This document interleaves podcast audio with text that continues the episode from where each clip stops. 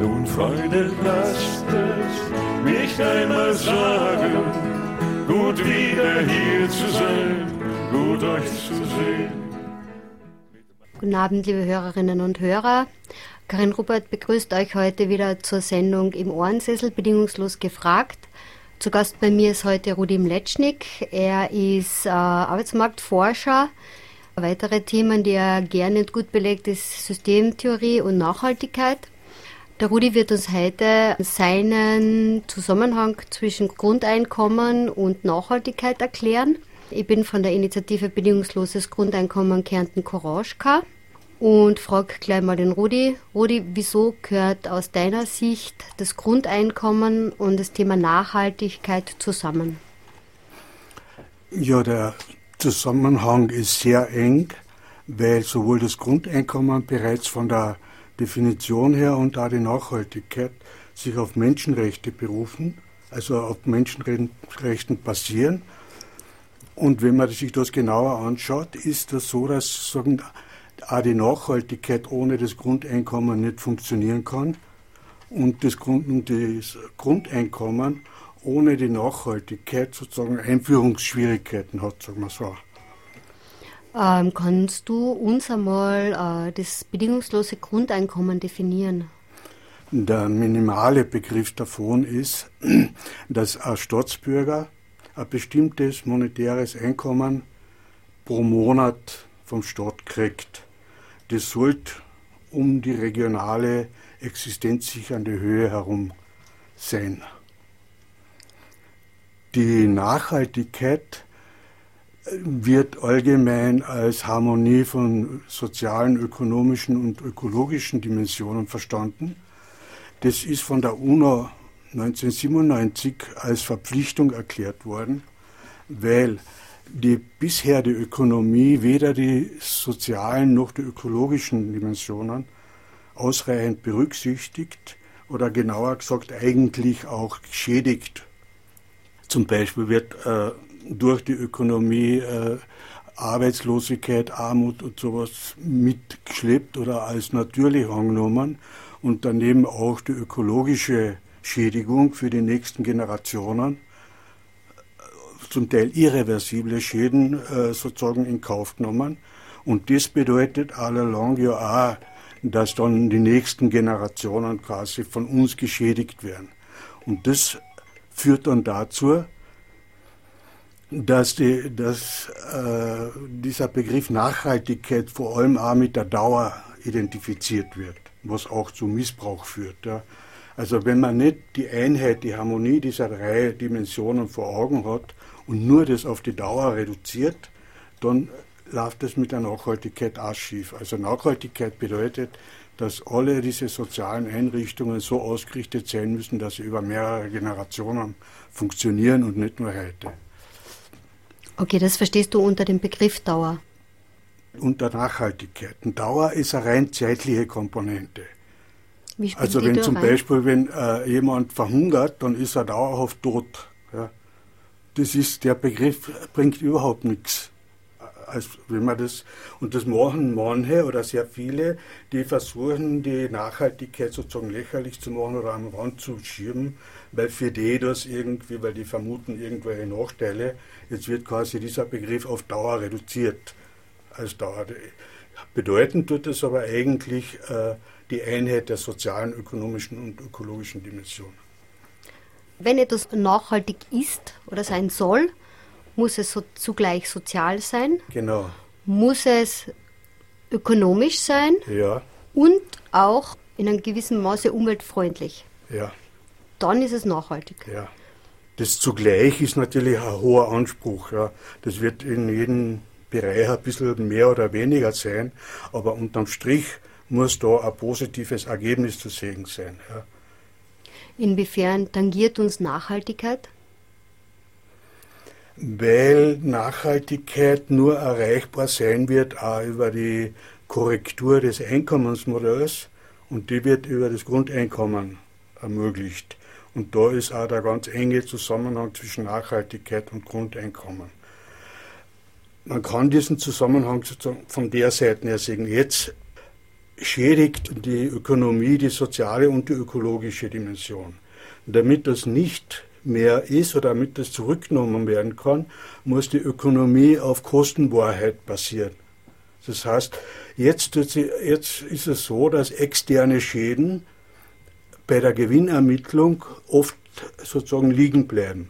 Wenn du hernimmst, zum Beispiel Atomindustrie, wird nicht so genau berechnet, wie lange man diese, diese Atommüll, wie, viele Jahrtausende man das beobachten soll und äh, sozusagen eingrenzen soll und, und sichern soll und was das alles kostet.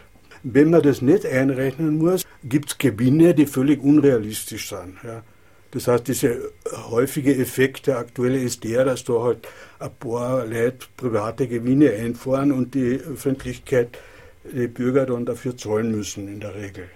Wenn wir jetzt an diese Kostenwahrheit herstellen wollen, werden wir sozusagen äh, Korrektur machen müssen, die mit dem Grundeinkommen ermöglicht wird. Und wenn das nur mit dem Grundeinkommen geht, ist das Grundeinkommen sozusagen ein notwendiges Element der Nachhaltigkeit. Und weil die Nachhaltigkeit verpflichtend ist, wird dadurch auch das Grundeinkommen verpflichtend. Warum ist Nachhaltigkeit verpflichtend? Weil die aktuelle Situation äh, Verletzung von Menschenrechten bedeutet. Das kann die UNO nicht einfach unkommentiert lassen für immer. Und 1997 hat man das dann als äh, sozusagen die Menschenpflichten als Ergänzung zu den Menschenrechten dazugestellt. Und da steht dann, dass äh, jede Einrichtung, die, da sozusagen, die die Mittel hat, die nachhaltige Entwicklung zu fördern hat.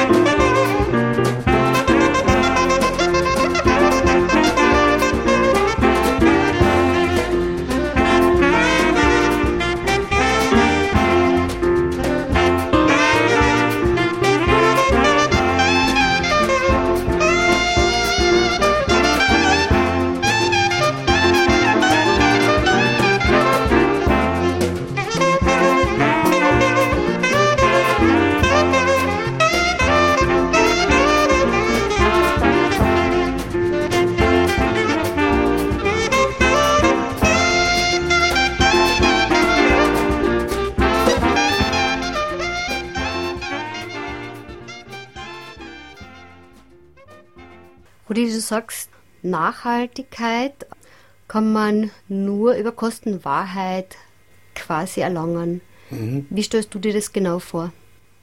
Weil jetzt die Ökonomie die externen Kosten zu wenig berücksichtigt, ist das der Grund für die fehlende Nachhaltigkeit. Das heißt, nur über das Hereinnehmen in die Wirtschaft, in die äh, Gewinnermittlung ist Nachhaltigkeit überhaupt möglich. Das heißt, wenn man die externen Kosten hereinnimmt und dann eine Gewinnermittlung macht, sind bestimmte Sachen gar nicht ökonomisch sinnvoll, wie zum Beispiel möglicherweise die Atomkraft dann gar nicht mehr ökonomisch sinnvoll ist. Und man hätte schon viel früher mit erneuerbaren Energien angefangen.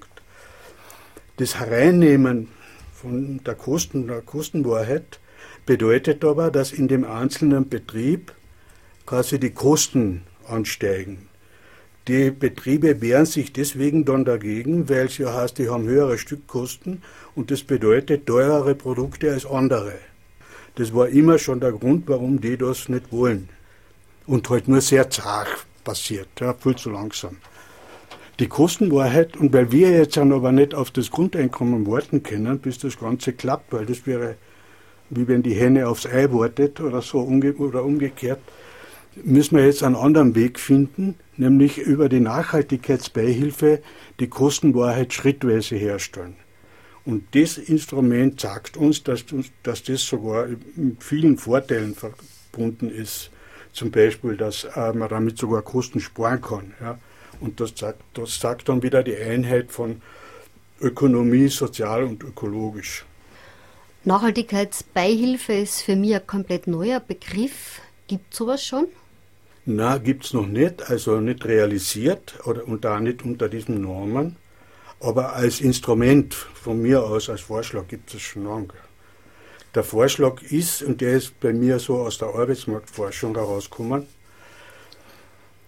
der Vorschlag ist der, dass man äh, bei der Einkommenssplittung, das das AMS ja jetzt schon vornimmt, also zum Beispiel äh, Arbeitslosigkeit und geringfügiges Einkommen, Arbeitslosigkeit und Eingliederungsbeihilfen und sowas, da werden immer Einkommen kombiniert. Ja. Jetzt ist die, jetzt überlegen wir uns das, wie wäre es denn, wenn man die Kostenwahrheit damit verbindet? Ja. Das heißt, man nimmt einen Betrieb her oder Betriebe her, die sowieso schon was investiert haben, die in, die in der ökologischen Richtung äh, sozusagen über dem Standard liegen. Und denen gewährt man dann eine Nachhaltigkeitsbeihilfe, in dem Sinne eine, eine Einkommenskombination, wenn sie Leute aus dem Arbeitslosenbestand nehmen. Das bedeutet dann, also wenn der jetzt dann früher seine Arbeitslosigkeit beendet, zahlt das AMS zum Beispiel nur von 800 nur mehr 400 und der Betrieb äh, zahlt auch weniger, statt 1200, 800, kommt die Person aber trotzdem auf 1200. Ja. Das heißt, man kann die Kombination von externen und internen Kosten, betriebsinternen Kosten so machen, dass man damit direkt die Betriebe fördert, die auf Nachhaltigkeit schon unterwegs sind. Und weil das dann sozusagen viele positive Auswirkungen hat, kann man das weiterverfolgen bis hin zum Grundeinkommen, das diese Kostenwahrheit noch viel stärker unterstützen kann. Und da ist sozusagen wieder der Bogen zur, zur zwischen Grundeinkommen und Nachhaltigkeit dann wieder da. Okay, das heißt, Betriebe, die in Nachhaltigkeit investieren, ich sage jetzt mal eine Photovoltaikanlage ähm, bei sich installieren, ähm, als ähm, Betriebsfahrzeuge E-Mobile einsetzen, genau, werden ja. für dieses nachhaltige Denken und Handeln mit der Nachhaltigkeitsbeihilfe belohnt. Genau. Weil die ersparen ja der Gesellschaft, wenn sie diese, äh, diese Veränderung vornehmen, ja äh, richtige Latten von Folgekosten. Weil wenn jetzt dann mit äh, Diesel oder Benzin gefahren wird und die äh, das, die Energie, der Strom zum Beispiel aus Atomkraftwerken kommt, haben wir einen riesen, riesen Schwaf von Folgekosten da dranhängen. Wenn die auf erneuerbare Energien umsteigen, oder Betriebe, die jetzt schon umsteigen und sagen, das zum Vorbild machen können, bedeutet das, dass wir uns da Kosten ersparen. Ja? Und diese Kostenersparnis betrifft jetzt das AMS, das zahlt weniger, der Betrieb zahlt weniger und die Gesellschaft erspart sich Kosten. Das heißt, das, das Nachhaltigkeitsbeihilfe kann insgesamt Kosten sparen und zeigt darin sozusagen dann die, äh, was diese Einheit von Sozialökonomie und ökologisch bedeuten kann, nämlich dass auch die, die, die Kosten gesenkt werden können. Und das bedeutet, wenn man das bis zum Grundeinkommen verlängert, dass sich die Frage der Finanzierung mit diesem Modell völlig neu stellt. Für mein Gefühl klingt das unheimlich schlau. Wer hat sich das ausgedacht? Ja, da kann ich leider keine andere Person nennen, das war vor allem ich. Das klingt super. Wir reden dann noch über die Vorteile dieses Modells weiter und jetzt hören wir Musik.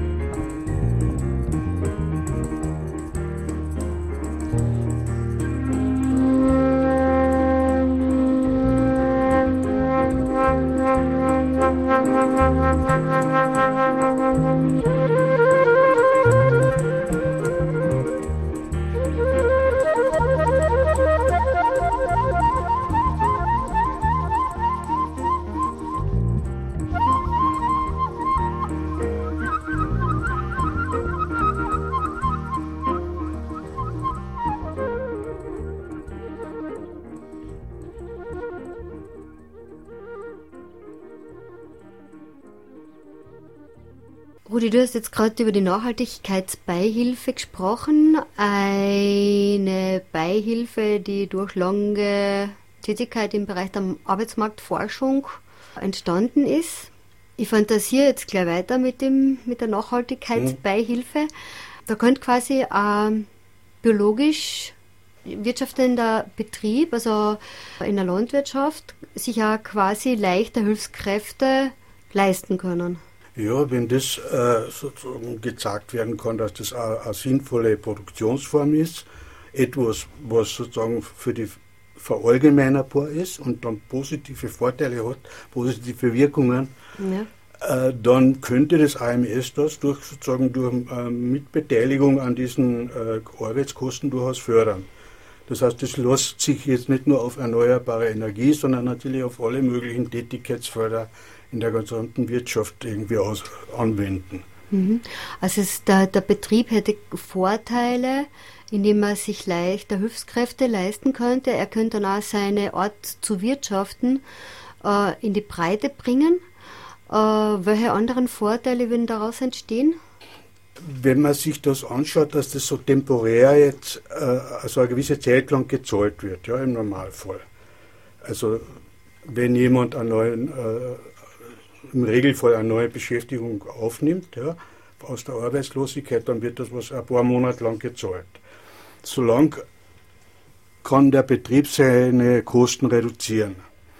Jetzt hat das den Effekt, dass diese über dem Standard liegen, bedeutet dann in der Folge, dass, der, dass andere Betriebe ja auch darauf aufmerksam werden. Ja? Weil jeder will irgendwie Kosten reduzieren und womöglich jetzt mittlerweile eh schon auch ökologisch möglichst mithalten. Das bedeutet ein ständiges Driften äh, in Richtung Kostenwahrheit in allen Wirtschaftsbereichen. Ja, überall dort, wo man diese Nachhaltigkeitsbeihilfe ansetzt. Das heißt, die gesamte Wirtschaft wird dadurch immer mehr in Richtung Kostenwahrheit geführt. Ja, immer schriftweise und immer sozusagen in ständigen Anstoß. Wenn jemand, wenn diese, nehmen wir an, das ist das erste Beispiel, die Elektrofahrzeuge und die Photovoltaik, das haben schon 50 Prozent der Betriebe. Ja. Und dann ist, wenn da ein Betrieb jetzt das auch macht, das kein neuer Standard mehr. Ja. Das ist bei 50 Prozent, könnte man generell reden, das ist schon Standard, ja, das sind alle anderen einfach nur hinten. Wenn wir aber wissen, dass äh, immer wieder neue Faktoren auftauchen, also Umweltbelastungen, die man bisher einfach nur nicht gekannt hat, und dort ein Betrieb neu anfängt, dann setzt er neue Standards und die kann man dann wieder mit der Nachhaltigkeitsbeihilfe beantworten. Das heißt, es ist ein ständiges Driften auch in die Zukunft gesehen, in Richtung mehr Kostenwahrheit und damit in Richtung mehr Nachhaltigkeit. Das bedeutet auch, wenn man das jetzt von der funktionalen Differenzierung anschaut, dass äh, die Selbststeuerung in der, in der Wirtschaft verbessert wird. Ja. Weil jetzt wird ihnen das ja nur zugeschrieben. Das heißt, die Marktwirtschaft, das funktioniert, weil, weil sie Marktwirtschaft ist. Ja. Das heißt, das stimmt aber nicht, wenn wir uns das Beispiel Kostenwahrheit anschauen. Wenn die nicht gegeben ist, dann ermittelt der Betrieb seinen Gewinn nicht auf Basis richtiger Informationen. Das heißt, die Selbststeuerung ist gar nicht gegeben. Ja. Der versucht nur möglichst seinen Gewinn zu optimieren, indem er möglichst viel Kosten ausblendet. Und das ist aber nicht sozusagen Selbststeuerung. Ja. Das heißt, wenn man von der Funktional, vom Funktionssystemen aussieht, dann muss ein Funktionssystem möglichst optimal seine Selbststeuerung nutzen. Und dort, wo die nie mehr gegeben ist, muss Fremdsteuerung sozusagen ansetzen. Und da sonst gibt es plausibel zwei Möglichkeiten. Entweder überschneiden sich zwei Steuerungen und womöglich gegeneinander, ja, oder es steht, entsteht so wie jetzt sozusagen eine Steuerungslücke, wo dann halt herumgefuhrwerkt wird und, äh, und immer mehr sozusagen Schaden äh, sozusagen aufgebaut wird, angerichtet wird. Das ist die eine Seite, was sozusagen die Nachhaltigkeitsbeihilfe sozusagen positiv auf allgemeiner Ebene sozusagen herbeiführen würde. Was damit noch verknüpft ist, ist auch, dass man sieht, dass da eine Form der Arbeitslosigkeit, eine spezielle Form der Arbeitslosigkeit sichtbar wird, nämlich die, die sich durch äh, die Änderung des Einkommensmodells ergibt. Wenn man das jetzige Einkommensmodell, also entweder Arbeitslosigkeit oder Beschäftigung anschaut, dann kann man das als Oder-Modell äh, beschreiben. Wenn man vorausblicken würde in die, in die Grundeinkommen, ja, dann würde zum Grundeinkommen, weil das bedingungslos ist in, die, in einem gewissen Sinne, die Arbeit immer dazukommen. Das heißt, es wäre ein Und-Modell. Grundeinkommen und Arbeit. Diese Änderung des Einkommensmodells, die hat man bei der Nachhaltigkeitsbeihilfe schon in einem kleinen, in einer kleinen Format. Ja. Das heißt, es ist dann Arbeitslosigkeit, reduzierte plus reduzierte äh, äh, Betriebslohn, ist eine Und-Geschichte, ja, die sozusagen kombiniert die Kaufkraft ergibt, die man braucht und positive Effekte hat. Das heißt, diese Änderung des Einkommensmodells reduziert eine Form der Arbeitslosigkeit, die man die modellbedingte Arbeitslosigkeit nennen kann. Das gibt es offiziell noch nicht, weil das zum Grundeinkommen führen würde und das kaum jemand will. Ne? Von offizieller Seite meinst will ja, das kaum jemand. Ja. Mhm. So wie zum Beispiel Schüssel gesagt hat, das Grundeinkommen interessiert niemand, obwohl es schon jahrzehntelange Bestrebungen gibt. Oder äh, das AMS ist daran nicht so interessiert, weil sie Angst hat, dass ihnen dann, was weiß ich, zu wenig Arbeitslose überbleiben. Einer hat überhaupt gesagt, das Grundeinkommen würde die Arbeitslosigkeit sowieso überhaupt beseitigen. Und dann wären aber die 4000 Leute vom AMS äh, sozusagen arbeitslos, also ist das Instrument ein völliger Blödsinn. Ja. Die Logik mhm. muss man auch mal mhm. gehört haben. also das nur als Beispiel war natürlich ironisch gemeint, aber als Beispiel dafür, wie da irgendwie darüber gedacht wird. Also die, die Nachhaltigkeitsbeihilfe hat in so vielen Richtungen positive Effekte, auch in die Richtung, dass es automatisch zum Grundeinkommen führen würde. Und das wäre jetzt sozusagen der nächste Aspekt, den man genauer betrachten müsste. Warum würde das automatisch zum Grundeinkommen führen?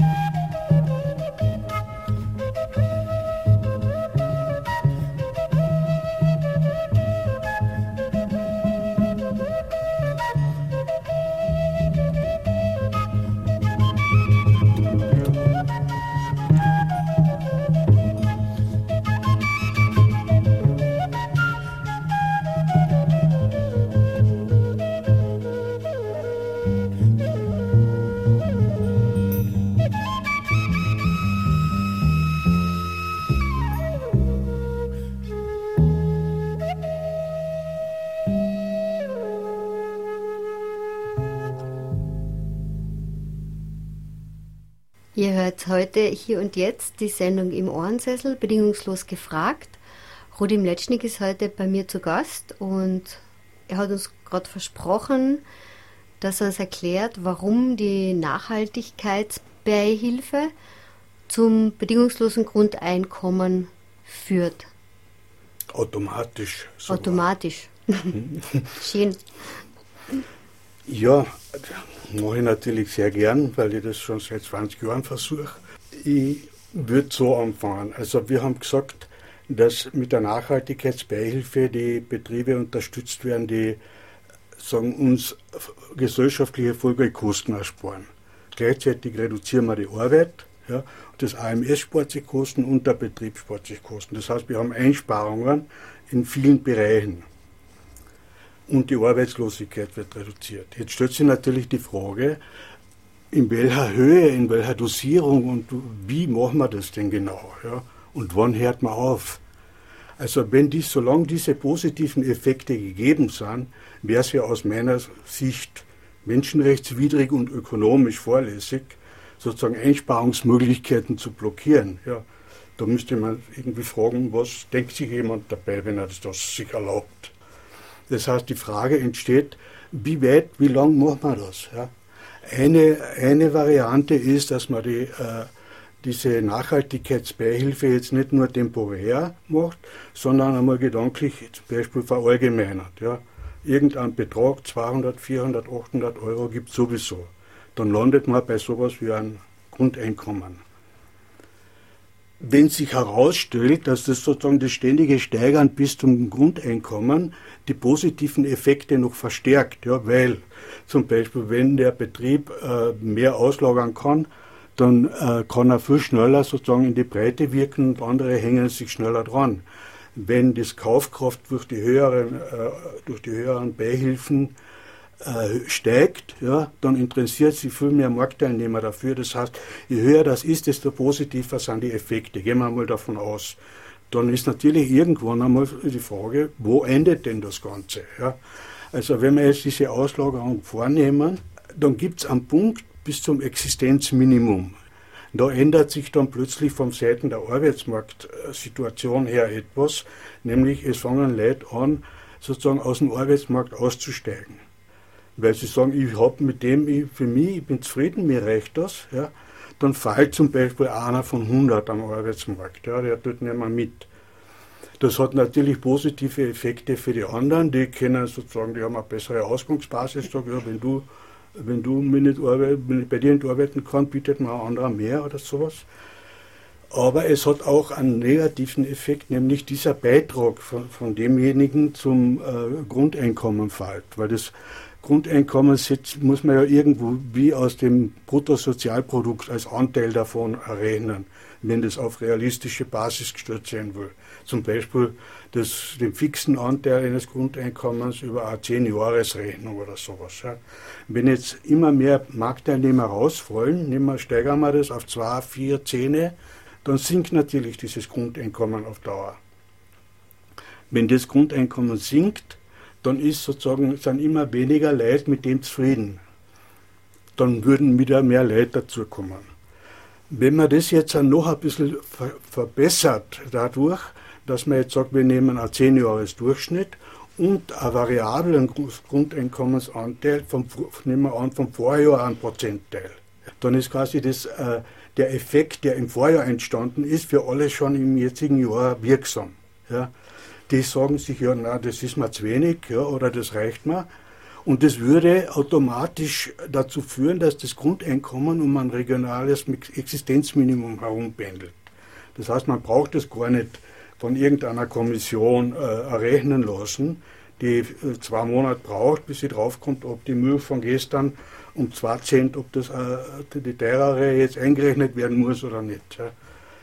Noch einmal zurück wenn man diese Kostenersparung, die positiven Effekte bis zum Grundeinkommen führt, dann gibt es eine Grenze, das regionale Existenzminimum, und das kann man automatisieren.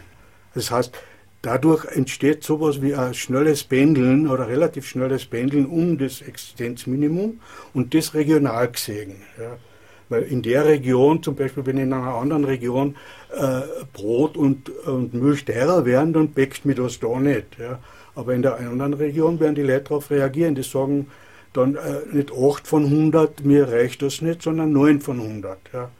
Und so kommen dann wieder mehr Marktteilnehmer dazu und dann wächst das Grundeinkommen wieder an und, und dann äh, pendelt das quasi im Ergebnis automatisch da herum.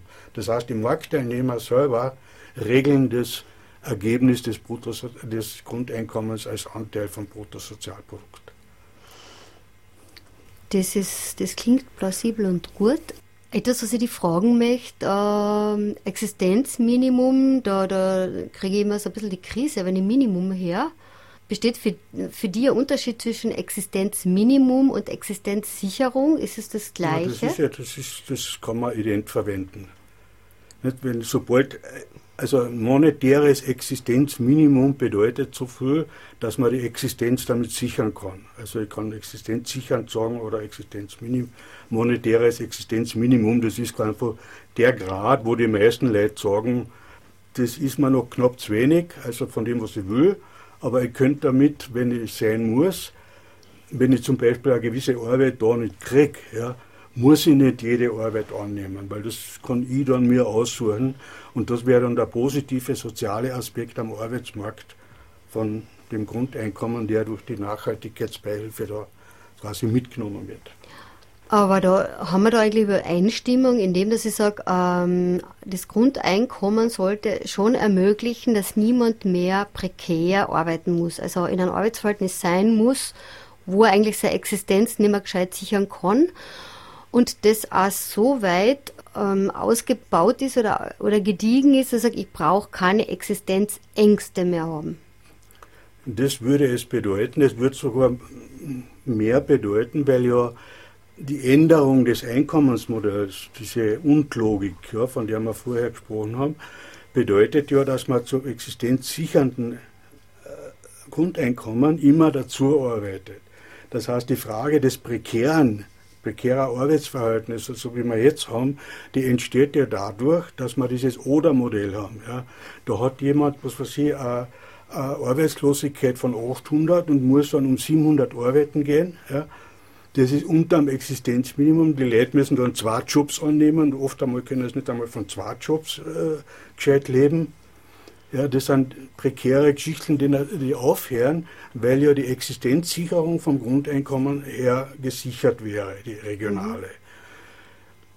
Mhm. Nur wenn du mehr willst, also wenn dir sagst, ja, ich brauche aber unbedingt einen Lamborghini oder äh, irgendwas von Gucci oder sowas, ja, dann wirst du natürlich schauen, wo du was tun kannst. Und weil, so, so wie du das ja auch schon einmal gesagt hast, die Menschen was Sinnvolles tun wollen, möchte natürlich jeder schauen, dass er seine Talente am Arbeitsmarkt anbringt, weil es ist ja auch was Sinnvolles, tätig zu sein. Erstens, weil einem das taugt, weil was dabei rauskommt und wenn man dafür bezahlt wird. Ja. Das heißt, die prekäre Situation ändert sich durch das Einkommensmodell ganz grundlegend. Das muss, kann man sich dann völlig unter anderen Gesichtspunkten anschauen.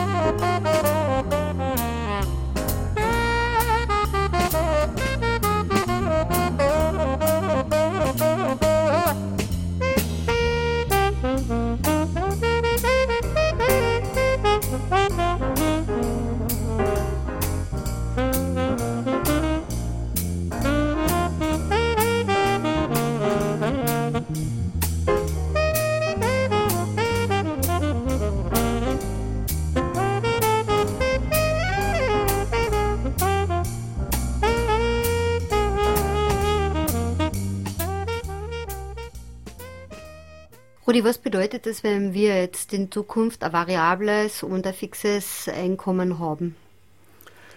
Wenn wir jetzt ein, variables und ein invariables oder fixes Grundeinkommen ja. haben, bedeutet das, dass das ja automatisch Auswirkungen auch auf die anderen Einkommen hat. Also wenn ich äh, ein fixes Grundeinkommen habe, braucht es äh, quasi der Kollektivlohn nicht mehr so groß sein. Das heißt, die werden, das reduziert sich, so wie wir das bei der Nachhaltigkeitsbeihilfe als und gesehen haben.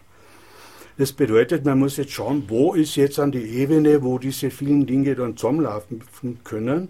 Wie bringt man das in ein Modell?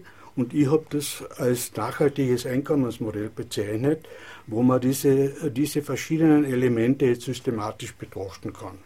Und da wäre dann eigentlich der Übergang, wo man sagt, das ist quasi dann die stabile letzte Abstraktionsebene, die für unsere Nachhaltigkeit von Bedeutung ist. Wir haben gesagt, das fixe Grundeinkommen ist ein langjähriger Durchschnitt, zum Beispiel zehn Jahre, das variable Vorjahr. Variable und fixe Einkommen haben wir aber im Betrieb auch schon. Ja.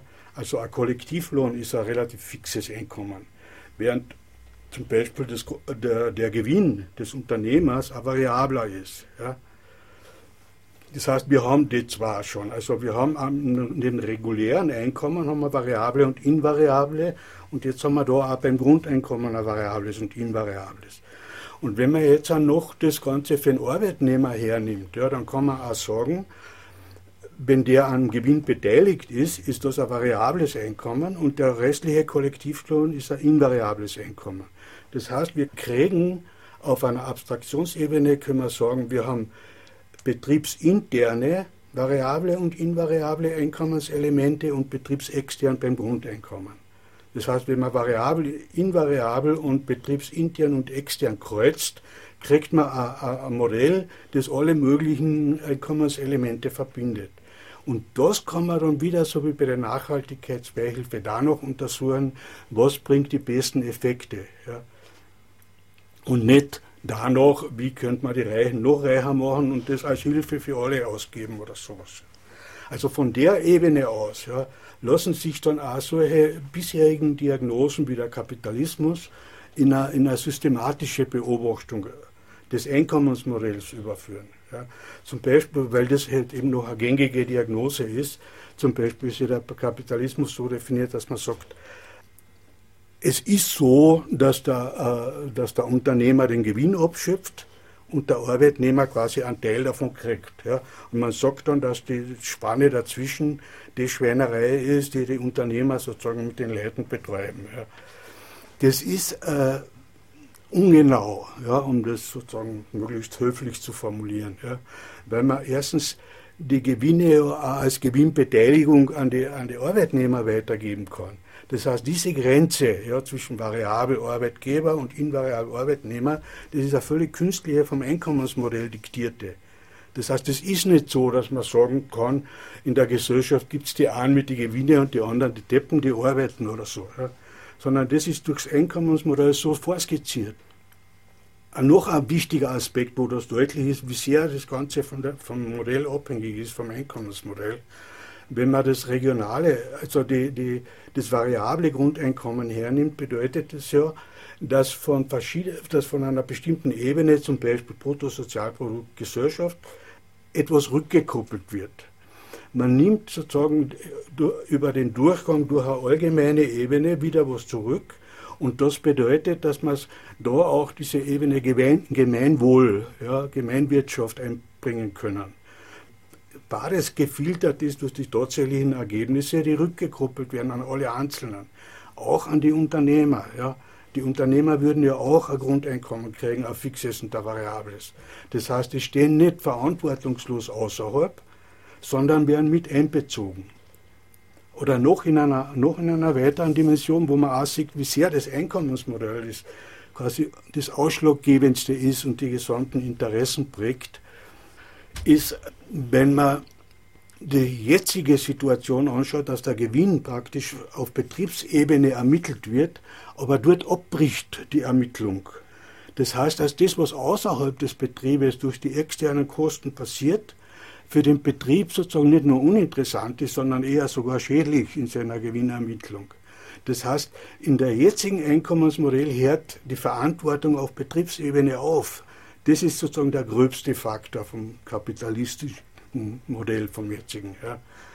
Während man, wenn man äh, diese regionalen Ebenen über das Grundeinkommen mit einbezieht, hat man Rückkopplungen von vielen sozialen Einheiten.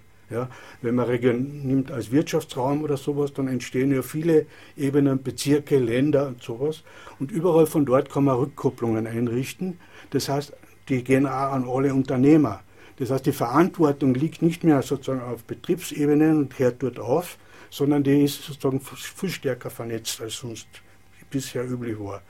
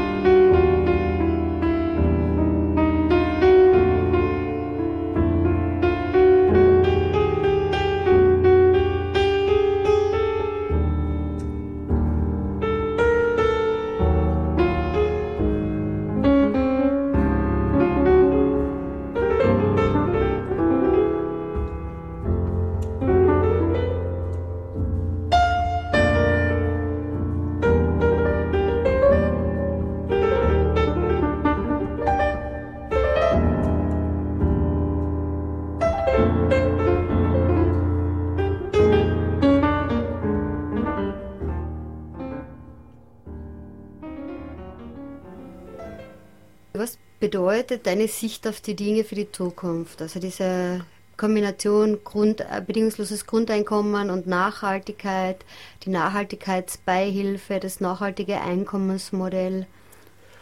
Das bedeutet, dass sich der gesamte Arbeitsmarkt verändert. Also es wird ein nachhaltiger Arbeitsmarkt draus, wobei wir jetzt dann noch eine Ebene dazu nehmen müssen, neben regionaler Differenzierung, ja, müssen wir funktionale Differenzierung noch dazu nehmen. Das ist äh, unbedingt wichtig, weil man sonst, weil man sonst äh, sozusagen die jetzige Situation nicht richtig sieht. Die Wirtschaft ist ein Funktionssystem. Das braucht eine Selbststeuerung, haben wir gesehen, mit der Kostenwahrheit. Die Gewinnorientierung bleibt ja, nur kriegt sie eine völlig andere Fassung durch die verschiedenen Einkommenselemente. Jetzt ist aber so, dass es neben den, äh, der Wirtschaft ja auch äh, zum Beispiel die Wissenschaft gibt. Ja. Auch die Wissenschaftler würden dann ja äh, langfristiges und, und ein variables Grundeinkommen beziehen. Ja. Das heißt, für die würde sich auch die Frage stellen, äh, stimmen denn eigentlich meine Ergebnisse überhaupt oder erzähle ich den Schmapu, den ich jetzt bis jetzt bezahlt gekriegt habe, einfach weiter. Ja was in den meisten Fällen ja der Fall ist, weil man braucht da nur die, die Klagenfurter Uni hernehmen. Es gibt seit 20 Jahren weder Einkommensmodell noch Funktionssysteme. Ja. Also das, die, die können erzählen, was sie wollen, wenn das einmal so eine Art eingeschriebenes, festes Beschreibungsmodell ist, ein gemeinsames, dann steht das. Dagegen kommst du nur schwer an. Wissenschaft würde sich aber so zum Beispiel an der Wahrheit orientieren, nicht so an, an Gewinn. Ja. Dann haben wir ein Rechtssystem, das müsste sich am Recht orientieren. Ja. Das heißt, wir haben eine Arbeitsteilung mittlerweile in der modernen Gesellschaft oder postmodernen oder wie man den nennt, die funktional differenziert vor sich geht. Ja. Wir haben ein Gesundheitssystem, dort werden die Beine operiert oder sowas. Ja. Das wird im Schulsystem nicht passieren, das kriegst du nicht im Rechtssystem, nicht in der Wirtschaft und äh, sonst nirgendwo. Ja. Das heißt, die Aufgabe, die ein Funktionssystem übernimmt, ist es wie bei einer Arbeitsteilung so, dass sich die anderen darauf verlassen müssen. Und diese Funktionen müssen von der Gesellschaft bereitgestellt werden, ja, damit du das dann kriegst, was du brauchst. Und dieser Zusammenhang jetzt, sozusagen funktionale Differenzierung und Aufgabenerfüllung und das nachhaltige Einkommensmodell, das da quasi die verschiedenen Ebenen mit den Einkommenselementen zusammenzieht, das macht dann so quasi die Basis für die neue nachhaltige Gesellschaft aus. Das heißt, du kannst, bedeutet zum Beispiel, dass man bei den Funktionssystemen intervenieren kann, damit ein nachhaltiges Einkommensmodell entsteht. Nehmen wir zum Beispiel das AMS her. Das hat äh, die Differenzierung, also arbeitslos beschäftigt und hat die Aufgabe, die Arbeitslosigkeit zu reduzieren. Wenn man jetzt sieht, dass die einkommensmodellbedingte Arbeitslosigkeit nicht reduziert wird, ja, und vom nachhaltigen Einkommensmodell her kommen noch zwei Formen. Nämlich, wenn das Grundeinkommen eingeführt wird, reduziert sich auch die konjunkturelle Arbeitslosigkeit, weil dann niemand mehr so weit unter, sozusagen drunter geht mit seiner Kaufkraft, dass das alles sozusagen ab, absaugt, ja, sondern das wird viel früher abgebremst. Die zweite ist die interregionale Arbeitslosigkeit, die dritte würde ich bezeichnen, nämlich wenn ein Staat sozusagen sein äh, Grundeinkommensniveau höher hat als der andere, dann können die Betriebe nicht abwandern und damit sozusagen äh, die Arbeitslosigkeit bei uns lassen, weil der Betrieb ja nicht mehr so viel zahlen muss, damit die Kaufkraft rauskommt. Das heißt, auch diese Form von Arbeitslosigkeit würde dadurch sozusagen gesenkt werden. Und wir haben ein, ein Funktionssystem AMS, das eigentlich dazu per Arbeitsmarktservicegesetz verpflichtet ist. Das heißt, die der Ausblick besteht jetzt darin, dass man in den jeweiligen Funktionssystemen sozusagen die auf ihre Rechtssituation aufmerksam macht, was sie eigentlich zum Abliefern haben. Ja. Und das ist auch ein Grund, warum die funktionale Differenzierung etwas ungern gesehen wird, weil man ja damit sozusagen genau auf den rechtlichen Punkt und auf die Aufgaben kommen kann. Ja. Du kannst dann hingehen und von der Wissenschaft einfordern, dass sie eine richtige Beschreibung abliefern. Jetzt machen sie einfach so Art kollegiale Beschreibungsmodelle und wer halt gewinnt, hat halt mehr Leid und so irgendwie. Aber auch ohne jede Rückkopplung von irgendwoher. Bedeutet für die Interventionen, zum Beispiel für, das, äh, für die Initiative Grundeinkommen in Kärnten, dass man Rechtssicherheit in Funktionssystemen einfordert. Damit hat man das, das nachhaltige Einkommensmodell und die Funktionssysteme in Ahn und kann die ganze Nachhaltigkeit voll zum Anrennen bringen. Liebe Hörerinnen und Hörer, ihr habt heute die Sendung im Ohrensessel bedingungslos gefragt gehört. Zu Gast bei mir war Rudi Mletschnik. Informationen zu seinen Gedankenkonzepten und Ideen findet man auf der Homepage www.nachhaltigkeitskonzept.at. Weitere Informationen zur Initiative Bedingungsloses Grundeinkommen findet man unter www.ibgek.net. Und die nächste Sendung zu dem Thema hören Sie oder hört ihr am 2. März, Samstag, wieder um 18 Uhr. Es verabschieden sich für heute Karin Ruppert und Rudolf Mletschnik.